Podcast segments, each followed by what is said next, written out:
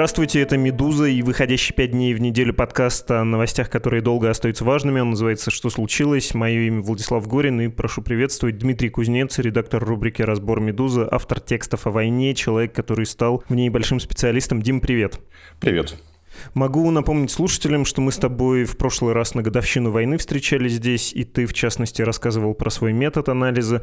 Ну и был ты на годовщину с нами, конечно, потому что весь этот год рассказывал нам и слушателям про войну, про то, как она протекает, что известно и как это можно интерпретировать.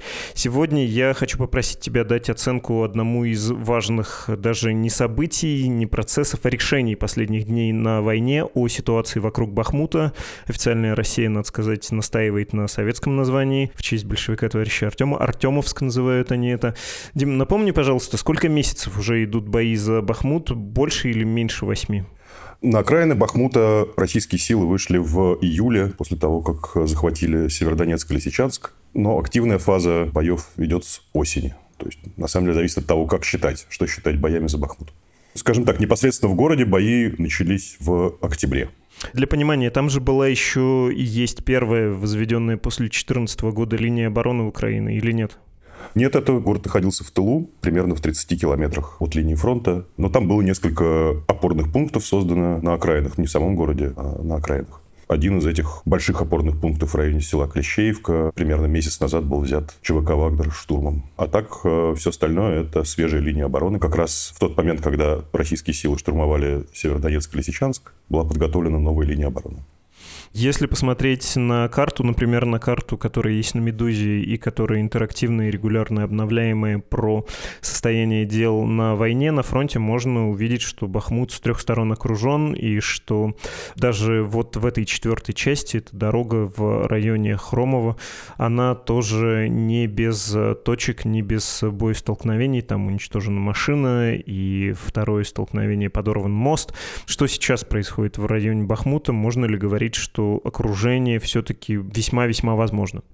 Но оно возможно уже несколько недель, но оно не происходит. Думаю, что надо будет обсудить причины того. Почему эта битва никак не может завершиться? Сейчас ситуация такова. С севера и с юга ЧВК Вагнера охватила город. Между северной и южной клешнями примерно 3 километра. Там остается система проселочных дорог, по которым украинские силы в городе пытаются получить снабжение, скажем так. Сегодня обновим, я думаю, карту. Там будет много точек. Все они примерно одного содержания. Это на проселочных дорогах разбитые украинские машины, а также застрявшие в грязи. В общем, ситуация для защитников города тяжелая, продолжает ухудшаться. Но при этом ЧВК Вагнера не может или не хочет город окружить. Не хочет? Вот это прямо несколько удивляет. Думаю, что последнее, чего хочет ЧВК Вагнера и командование этой организации, это осаждать город, пытаться взять его штурмом, даже при всех сложностях снабжения украинской группировки в городе. Это означает продолжение тяжелых боев на истощение, которое может продлиться много недель, на самом деле. Я думаю, что цель руководства ЧВК Вагнера была озвучена Пригожиным в таком странном обращении к э, президенту Зеленскому. Там обращений много было разных. Вот, но одно из них заключалось в том, что Пригожин просил Зеленского вывести войска из Бахмута, пока они еще не окружены. Я думаю, что его цель можно так сформулировать. ЧВК Вагнера создает угрозу окружения и надеется на то, что украинские войска отойдут. И таким образом не придется тратить ресурсы на штурм города. Можно, наверное, рассуждать, исходя из логики Евгения Пригожина специфической, но разве с точки зрения Российской Федерации, которая ведет эту войну и наступает нелогично окружить вот эту группировку? Тут, конечно, все очень смутно, да, ну, тот же Пригожин говорил про порядка 20 тысяч человек украинского гарнизона или вот этих сил, находящихся в Бахмуте, точнее говоря. Разве стратегически это и не является задачей окружить в два кольца, как там это обычно делается по классике, с привлечением, безусловно, сил Министерства обороны Российской Федерации, не только ЧВК «Вагнер», ну и там сдача в плен, уничтожение, все вот это. Я думаю, что по политическим причинам ЧВК «Вагнер» и Пригожин не могут привлечь силы Министерства обороны.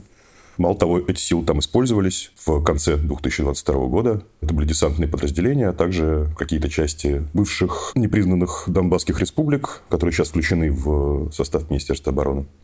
Сейчас эти войска оттуда, насколько можно судить, выведены на другие направления, хотя фланги ЧВК «Вагнер» другие российские силы все-таки прикрывают. Вот, и даже пытаются вести там наступление, но значительно менее успешно, чем это получается у ЧВК «Вагнер».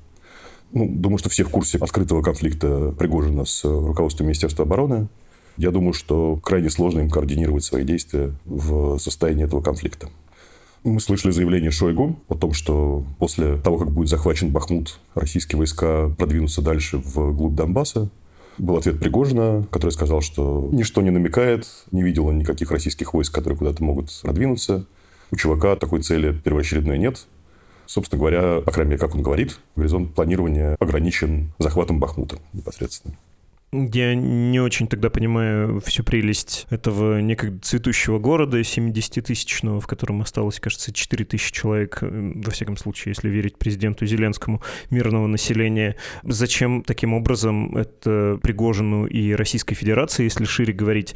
Тем более, что Пригожин уже вот под Бахмутом, видимо, потерял ту роль, которую мог бы сыграть, то влияние, которое мог бы оказывать, поскольку этот конфликт с Минобороны — это чисто политическая история, вроде как борьба за ухо, за влияние на президента Путина и демонстрация ему, что вот смотрите, ваши генералы чего могут, а я соберу быстренько эффективную ЧВК, и мы будем добиваться успехов. Ну, странный успех даже сейчас взять э, развалины, совершенно пепелище. Ну, представлено это будет как большая победа в любом случае. Про военную значимость можно спорить, а политическая значимость очевидна. Обе стороны постарались в том, чтобы сделать этот город э, символом, с одной стороны, обороны, а с другой стороны, если с российской точки зрения смотреть, сделали важнейшим укрепрайоном Украины в Донбассе. По крайней мере, на словах. Хотя, на самом деле, на деле мы видим, что концентрация сил с обеих сторон там очень большая. Вероятно, больше, чем где бы то ни было на всем фронте. Поэтому с политической точки зрения, конечно, это важнейшая цель для того же Пригожина, в меньшей степени для Российской Федерации. Хотя, естественно, Минобороны заявит про то, что российские силы и, как они называют, добровольческие отряды штурмовиков захватили город. И тоже, конечно, поимеет свою долю хайпа с этого. Военную сторону дела мы с тобой уже обсуждали. Если украинская армия сможет отойти на заранее подготовленные позиции, эти позиции готовятся. Есть видео, где срочно роют окопы в районе Часов Яра, Константиновки. Окоп роют в том числе экскаваторы, то есть все готовится к продолжению обороны. Если они смогут организованно туда отойти, то все начнется сначала, и захват Бахмута не принесет больших выгод российскому руководству. Другой вопрос, что в последние недели ситуация такова, что организованный отход уже затруднен, и если оборона продолжится, будет затруднен еще больше. И военные эксперты, в том числе группа военных экспертов, которая ездила, не очень понятно, в сам Бахмут или в Часов Яр, тот же, который в 10 километрах находится, в главе с Майклом Кофманом, такой известный специалист по российской армии, они пообщались с э, украинскими военными, посмотрели ситуацию на месте и считают, что тот момент, когда войска нужно было вывести, он уже на самом деле прошел. Давай для ясности, прошел момент, это еще не означает окружение. Нет, это не означает окружение, это означает, что дальнейшее продолжение с какого-то момента, который уже находится в прошлом, дальнейшее продолжение обороны, скажем так, неэффективно. Если есть заявленная цель украинским командованием, которую озвучил Зеленский, и Сырский про это говорил, командующий непосредственно на месте украинскими войсками. Если цель в том, чтобы истощить ЧВК Вагнера, при этом истощившись меньше, то эта цель сейчас достигнута быть уже не может. Вот, и украинские войска будут терять больше ресурсов, чем а, теряет ЧВК Вагнера. Ну, по крайней мере, так вот оценивают ситуацию военные эксперты, которые были на месте неделю назад. Очень хотел тебя про этот баланс спросить, но давай сперва спрошу, насколько вообще понятно наблюдателям эта ситуация, насколько аналитики располагают материалом. Я еще спрашиваю, потому что мы хотели тебе в компанию позвать э, твоего коллегу из Украины, и он сказал, я бы рад, но для меня мало сведений. Что ты представляешь про вот эту концентрацию с обеих сторон сил в этой точке и порядок цифр, да, какие это масштабы? Я, во-первых, скажу, что у меня тоже мало сведений для того, чтобы достаточно надежно и точно это оценить. Ну, порядок более-менее ясен. Это десятки тысяч э, человек с каждой страны. Это ЧВК Вагнера, который оценивается в армейский корпус, а может быть даже размером с армию общевойсковую не меньше 30 тысяч человек, а может быть и до 50, разные оценки даются, но все они основаны на длине фронта, на котором идет наступление. То есть по масштабам операции даются эти самые оценки. Вторая оценка еще более смутная, она основана на каких-то сведениях о количестве заключенных, которые вступили в ЧВК Вагнера, начиная с августа прошлого года. А также есть какие-то оценки потерь ЧВК Вагнера, очень большой разброс этих оценок. Это что касается российской стороны. С украинской стороны тоже оценки давать тяжело. То есть известны номера бригад, которые участвуют в обороне Бахмута, но не вполне ясны силы, которые эти бригады для этой обороны предоставили. Они там присутствуют не полностью, это довольно очевидно, но, по крайней мере, большая их часть. То есть каждая бригада из тех, что там присутствует, выделила некоторое количество батальонов. Какое точно неизвестно. Но общая оценка, да, это десятки тысяч человек с каждой страны. Предполагается, что ЧВК Вагнер имеет численное преимущество до сих пор. Вот, собственно, все, что можно про это сказать. Вот. Нет ни одного другого сейчас участка на фронте, где была бы такая концентрация сил, это можно сказать с уверенностью. Что знает читатель, зритель, слушатель про Бахмут и про то, что там происходит? Во-первых, заявление Пригожина, его с уважением к противнику заявление насчет того, насколько все это непросто. Наверняка многие видели фотографии из-под Бахмута, собственно, Пригожиным опубликованные, где лежат просто горы тел, и он обращался тогда к Министерству обороны, вот смотрите, к чему приводит ваше плохое снабжение нас, наших частей вооружением. Есть известная, кажется, февральская фотографии, на которой с украинской стороны публиковавшееся такое поле, снято это с квадрокоптера серое, оно все усеяно воронками, и всюду там лежат тела людей в форме тоже под Бахмутом, и много заявлений с украинской стороны про то, как э, ЧВК не щадит людей, насколько не считается с потерями, и в том числе для каких-то задач типа выявления огневых точек бросают военнослужащих, точнее бойцов, да, своих в бой, и это все напоминает применяет Вторую мировую тактику закидывания живой силой вместо каких-то более тонких операций. Что можно сказать про характер этой войны, этих столкновений и про масштаб потерь? Можно ли говорить, что они там действительно фантастические для России, ну и, в общем, до поры были выгодны Украине, если она стремилась истощить, она стремилась, ты сказал про это, силы Российской Федерации, ну и вот конкретно ЧВК «Вагнер». Думаю, что сейчас появляется консенсус о том, что ЧВК Вагнер устроено сложно, совсем не так, как ты сейчас описал. Есть даже несколько статей с одинаковым примерно заголовками о том, что существует два ЧВК «Вагнер». Одна как раз, можно сказать, что не щадит личный состав собственный, а вторая, в отличие от э, остальных российских сил, в состоянии быть гибкой, в состоянии вести сложные операции общевойсковые с координацией артиллерии, авиации, пехоты и так далее – который имеет эффективную тактику, которой очень сложно противостоять. Да, при этом тактика предполагает большие потери. Если коротко, она заключается в том, что сначала небольшой штурмовой отряд преодолевает, скажем так, серую зону, то есть поле боя, которое находится между позициями противников, завязывает бой, таким образом выявляя огневые точки украинской армии. Потом по этим огневым точкам наносятся артиллерийские удары, достаточно точные. В среднем артиллерия ЧВК Вагнера бьет точнее, чем остальные российские силы по описаниям самих украинских военных. После чего, после подавления этих огневых точек, начинается штурм, причем не в лоб, а пытаются зайти с фланга и с тыла. Таким образом, берут одну украинскую позицию за другой. Такой штурм может занимать недели, как и было в некоторых населенных пунктах к северу от Бахмута. Вот. Но, тем не менее, эти населенные пункты были захвачены. Бахмут был охвачен с севера. Можно сказать, что потери ЧВК Вагнера по-прежнему очень велики из-за того, что используется такая тактика. Но при этом сейчас э, то, что мы можем увидеть на видео, которые поступают с тех самых окраин, из тех самых поселков, холмов и проселочных дорог, которые находятся между Часов Яром и Бахмутом, мы видим, что украинская армия несет очень большие потери тоже. Тут надо отметить, что предоставление информации в ЧВК «Вагнер» централизовано, и, скажем так, оно сильно отличается от того, что мы видим у других подразделений российских и у украинской армии. Очень мало какой-то там самодеятельной съемки. В основном в этом участвуют журналисты, принадлежащих Пригожину изданий. Ну, а также сам Пригожин его пресс-служба тоже снимает какой-то контент. Да? В последние, может быть, два месяца, начиная с Нового года, значительная часть этого контента – это показ тел украинских военнослужащих, которые погибли на этих захваченных позициях. И это десятки тел, иногда десятки тел на одной позиции. Так что можно сказать, что это уже давно мясорубка, которая работает в обе стороны.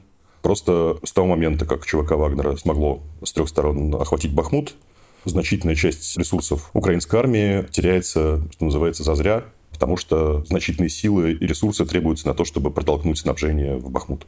А войска в самом Бахмуте, их на самом деле значительно меньше, чем 20 тысяч. То есть большая часть группировки находится как раз в этой горловине и на флангах наступления ЧВК Вагнера.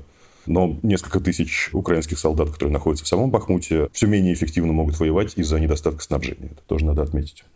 Мы, я понимаю, что нахожусь в инерции сознания. Весь предыдущий год видели довольно высокую рациональность украинской стороны, украинского командования, и оставить какой-то город, но сохранить армию, или пойти на переговоры и обменять, э, пусть даже одного человека, на несколько десятков э, бойцов, это было не проблемой. Почему здесь ВСУ ведет себя нерационально? Чем Бахмут может быть важен, ну вот настолько? Потому что я помню, ты сказал этот аргумент про политическое решение, но тем не менее, есть у него какое-то объяснение стратегическое, поскольку, повторюсь, хоть ты и говорил до этого, ты объяснял, много кто писал о том, что ВСУ явно уйдет из Бахмута на заготовленные позиции, есть угроза окружения, есть большие потери, и я не понимаю, почему на этой неделе не отошли, почему на этой неделе президент Украины и вообще украинское руководство, которое давало сигналы, что такое отступление произойдет, вдруг передумало. Можно процитировать э, интервью Зеленского CNN. Он сказал, мы понимаем, что после Бахмута они могут пойти дальше, они могут пойти в Краматорск, в Славянск или Славянск. Это была бы открытая дорога для россиян в другие города на Донецком направлении. Вот почему там стоят наши ребята. И я все-таки не улавливаю эту логику. Где-то тут что-то не сходится, потому что ты говоришь, многие пишут про стратегическое значение, что оно ну, не очевидно у Бахмута. Почему тогда так нерационально ведет себя руководство Украины? Ну, есть простое объяснение, которое заключается в том, что это попытка повторить успех украинской армии, который пришел после тяжелого поражения под Северодонецком и Лисичанском. Там тоже была точно такая же ситуация, и тоже с рациональностью на тот момент казалось, что все не очень хорошо. Тоже держались в полуокружении в течение нескольких недель. Мало того, перебрасывали подкрепление в Северодонецк, который вообще находился за рекой, на которой не было ни одного целого моста. Тоже, как казалось, упустили время для того, чтобы отойти организованно. Тем не менее, этот отход случился в самый последний момент, перед тем, как э, российские войска замкнули окружение. В общем, окружение не замкнули, но в Северодонецке и Лисичанске уже почти никого не осталось вот, из украинских военных. А в итоге на этом российское наступление просто иссякло. То есть были затрачены такие силы, что после этого наступление стало невозможным. Мало того, значительная часть войск после этого была отправлена на переформирование и пополнение. Часть войск была переброшена в район Херсона, а в районе Харькова оборона оказалась истощена. И в этот момент как раз ВСУ нанесли удар по этому участку. Очевидно, что идея в этом же – истощить российское наступление, попробовать перехватить инициативу именно в тот момент, когда после наступления российские силы будут наиболее слабы, и после этого перейти в собственное наступление. Мне кажется, что попытка повторить эту вот ситуацию может окончиться в данном случае неудачей. Но при этом нужно понимать, что объяснение Зеленского скажем так мягко, не кажется правдивым, именно потому что сейчас обороняться в Бахмуте сложнее, чем если бы украинская армия отошла в Часов Яр, Константиновку и Краматорску, хотя бы из-за географии. Часов Яр находится метров на 200 выше, чем Бахмут. Кроме того, этот отход сократил бы линию фронта, и теми же силами можно было бы успешнее обороняться, как кажется. Поэтому логическое объяснение непротиворечивое сходу придумать тяжело, при этом появился новый дискурс, не очень понятно, насколько он имеет отношение к действительности, но и Пригожин, и, скажем, украинские источники обсуждают возможность контратаки ВСУ крупными силами в районе этого самого Бахмута с целью дополнительно ослабить ЧВК Вагнера и, возможно, не допустить даже захвата Бахмута. Вот. При этом, конечно, надо понимать, что половина Бахмута уже захвачена, украинским войскам пришлось отойти из восточной части города. Он разделен речкой Бахмутка на две части. Вот с восточной части украинские войска почти полностью отошли последние дни. Ну, в общем, кажется, что без привлечения крупных дополнительных украинских сил продолжение этой битвы нерационально. А сможет ли украинская команда, не захочет ли она привлечь дополнительные силы? Это, в общем, вопрос, пока никакой концентрации этих сил замечено не было. Но, с другой стороны, Пригожин говорит, что такая концентрация есть. Правда, называет номера тех бригад, которые уже участвуют в битве. То, что он перечислил, это пять бригад, что, кажется, для какого-то результативного контрудара маловато. Давай представим себе, что все-таки состоится отступление, и в районе Константиновки, Часова Яра на новых позициях встанет Украина и тоже будет обороняться. Что получится в итоге? Я понимаю, что придется немножко повторить. Ну, то есть более растянутые коммуникации у российских сил, усложнение логистики, соответственно, уменьшение фронта для Украины и упрощение для нее обороны, плюс тот факт, что потенциал обороны исчерпан в Бахмуте, ну, в том смысле, что нет больше, да, рационального рациональных причин там находиться, ты вышел из ситуации, когда твой противник теряет в атаке меньше, чем ты в обороне.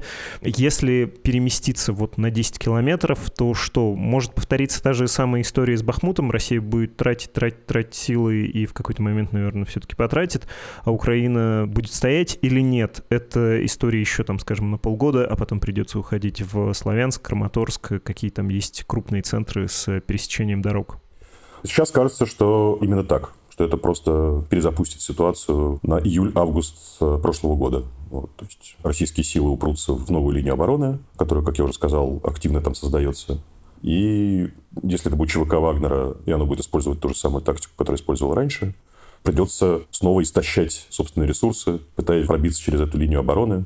Ну, понятно, что эти ресурсы не беспредельные, и то, что мы видим, которое прорывается как политический конфликт, это наверняка в значительной степени конфликт не только из-за доступа к э, уху Путина или какое-то влияние во власти, это еще и борьба за ресурсы, которые не бесконечны. Прежде всего, речь идет про боеприпасы, которые ЧВК Вагнера, как утверждают командиры из других российских подразделений, тратят боеприпасов больше, чем любые российские силы на любом участке фронта.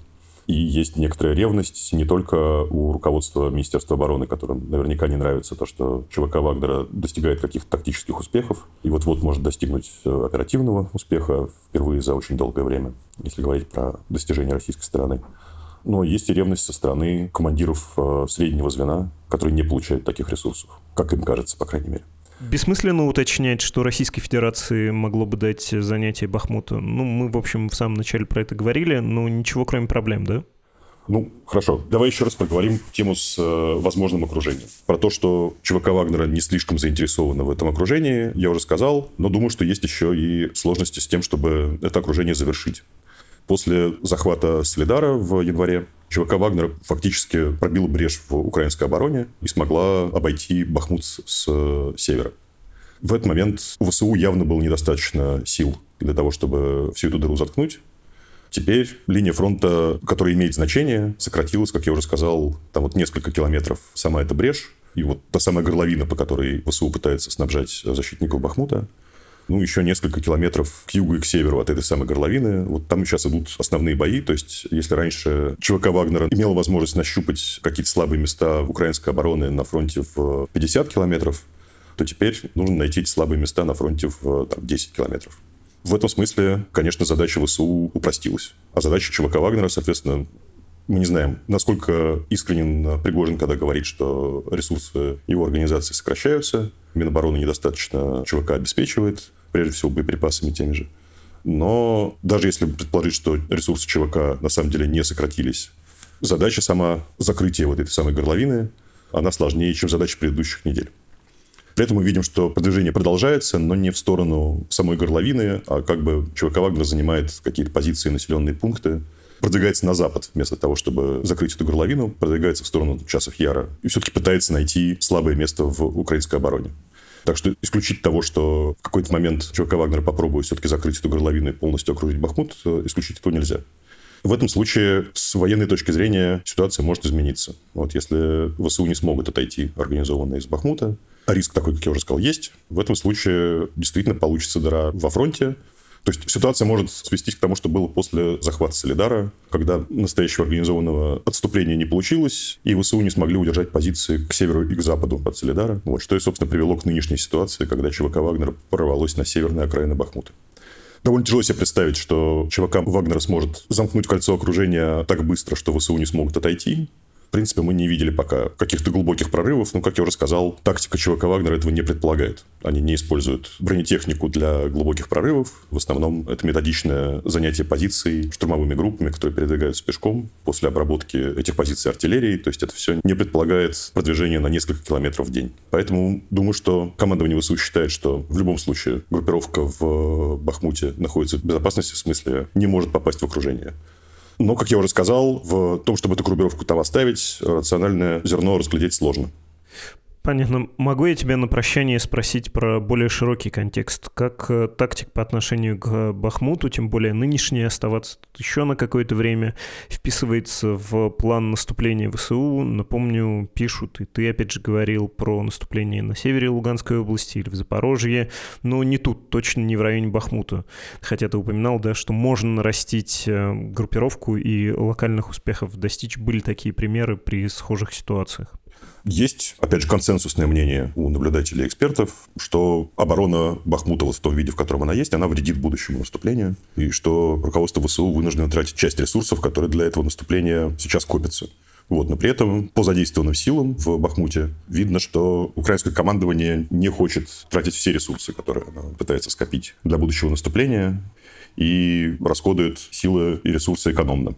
Поэтому думаю, что украинское командование пытается подсчитать, сколько ресурсов оно может потратить сейчас для истощения ЧВК «Вагнера» как главной ударной группировки российских сил, и сколько оно должно оставить для будущего наступления Думаю, что вот э, то, что мы видим сейчас, это итоги этой самой калькуляции. То есть претензии экспертов к украинскому командованию состоят не в том, что под Бахмутом тратятся те ресурсы, которые потом понадобятся во время наступления, а в том, что эти ресурсы под Бахмутом тратятся нерационально, в том смысле, что слишком много требуется сил для того, чтобы не допустить окружения, и войска, которые сражаются непосредственно в Бахмуте, не могут делать это эффективно, потому что их снабжение уже затруднено существенно. При этом я бы не стал исключать того, что украинское наступление будет не в Запорожье и на севере Луганской области.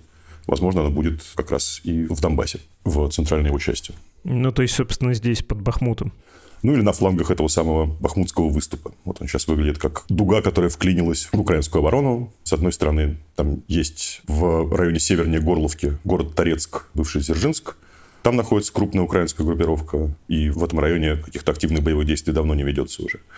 Есть город Северск, который российские войска не смогли захватить в июле. Там тоже находится крупная украинская группировка. Вот, собственно говоря, наступление из этих двух пунктов, оно вполне возможно. Отлично, спасибо тебе за объяснение. Спасибо, пока. Это был Дмитрий Кузнец, редактор отдела «Разбор Медузы». Мы говорили о наступлении российских сил на Бахмут и об обороне украинской стороной этого города. Сейчас прочитаю ваше сообщение и будем прощаться, конечно.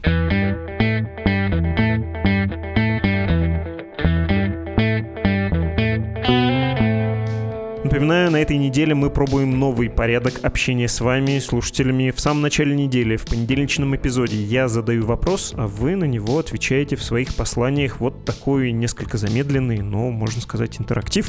Послания звучат в выпусках со вторника по пятницу. Писать можно до 12 часов дня по Москве в пятницу. И не забывайте подписываться, пожалуйста, можно псевдонимами. Не особенно, надо сказать, удачный это у нас опыт, как мне представляется. Похоже, не очень вам любопытно любопытно отвечать на вопросы. Не так уж много писем приходит, не то чтобы мы были завалены. Но то, что есть, сейчас прочту. И, кстати, вопрос у нас такой. Расскажите, какой способ адаптации и защиты вы придумали в этот год войны, чтобы приспособиться к жизни в воюющей Российской Федерации? Было, скажем, одно из первых писем с поразительным фактом. Слушатель пошел получать среднее образование, имея высшее, чтобы в армию не могли забрать. Вот ваши свежие послания. Открываю ящик. Здравствуйте, год назад, точнее в феврале 2022 года, я и не думал, что буду слушать подкасты. Вообще довольно сложно мне воспринимать информацию без возможности участия в ней, проверки ее, поэтому и YouTube не люблю, говорящая голова вещает непонятно что, то ли дело книжки или статьи. А тут, подишь, ты начал слушать Владислава и его собеседников. Очень приятно. Кстати, нашего слушателя зовут Андрей. Очень приятно, Андрей. И благодарности ваши нам тоже, безусловно, очень приятны. Другое письмо написала имя Рек. Ну, пусть будет такая подпись. Очень большое письмо. Я, простите, прочитаю небольшой кусочек из него. В моем окружении даже отшибленные лоялисты все-таки пошли читать учебники истории выпуска 90-х 2000-х. По моему совету ходят задумчивые, даже порой проскальзывает, что и в стародавние времена были не все против нас, а мы такие же, как все. Ну, пока не переключает на скандирование лозунгов из телевизора, но это уже заметно меньше, чем было даже полгода назад. А часть родных пенсионеров даже телевизор бросила смотреть. Там, как они говорят, одно и то же, орут, надоели. Жаль, дотянуться не могу и включить что-нибудь из альтернативной центральному телевидению вселенной, но по ощущениям даже настроение, раз начали надо заканчивать, потихоньку сменяются на «они там снова нарешали себе в карман, а простой человек опять плати за все и расхлебывай». Спасибо вам, имя Рика и Андрей, за ваше сообщение. Всем, кто хочет еще успеть ответить на этот вопрос, рассказать, как изменились ваши практики. Все-таки давайте поменьше про душевные переживания, а больше про конкретные действия. В этот год войны для того, чтобы защититься, адаптироваться, может быть, замаскироваться, напишите на почту подкаст собакамедуза.io. И вот еще какое письмо пришло, не могу его не упомянуть, хотя оно не по теме. Добрый день, без долгих прелюдий, вы могли бы объяснить для простых парней, как я, как понять, что переводить вам деньги безопасно. Есть вероятность, что мне нужно будет поехать однажды в Россию. Вы говорите иногда, если ваш банк не передает данные РФ. Вот у меня Deutsche Bank, он передает, где-то есть список или правила, как это можно понять. И это наш слушатель Михаил из Мюнхена, приложена картинка, где изображены два волка, знаете, такой мем англоязычный, в том числе внутри тебя два волка. Ну так вот, на этой картинке действительно белые и черные волки, и сверху написано «Inside you are two wolves», и один из этих волков подписан как support.meduza.io, а второй как save.meduza.io. В нашей редакции, как вы знаете, мемы про волков ценятся. Этот конкретно для нас сделанный очень смешной, потому что, да, конечно, в конце любого выпуска я повторяю эти адреса, где можно поддержать Медузу, перечислить ей пожертвования. Очень смешно, очень здорово. Ну и, кстати, да, отправьте нам пожертвования, если вы еще этого почему-то не делаете. Насчет э, вашего вопроса, где можно посмотреть? У Медузы есть материал, который называется называется «Итак, Медуза – нежелательная организация. Как читать наши издания и не подвергать себя опасности, особенно в России». Максимально короткая инструкция. Она есть в описании к этому эпизоду. В разделе «Читайте также». Я говорю про сайт Медузы и про приложение. На платформах это не так удобно сделать, так что лучше зайдите на сайт и перейдите по ссылке. Там объясняется, в том числе про Германию. Германия с прошлого года перестала обмениваться финансовой информацией, налоговой информацией с Российской Федерацией в автоматическом режиме, так что до Deutsche Bank вполне безопасная вещь всем, кто живет в дальнем, как это раньше говорилось, зарубежье, ну то есть в странах, которые не сильно зависят, не очень близкие Российской Федерации, оттуда слать нам деньги безопасно. Так что, пожалуйста, милости прошу. Это был подкаст о новостях, которые долго остаются важными. Меня зовут Владислав Горин. До встречи.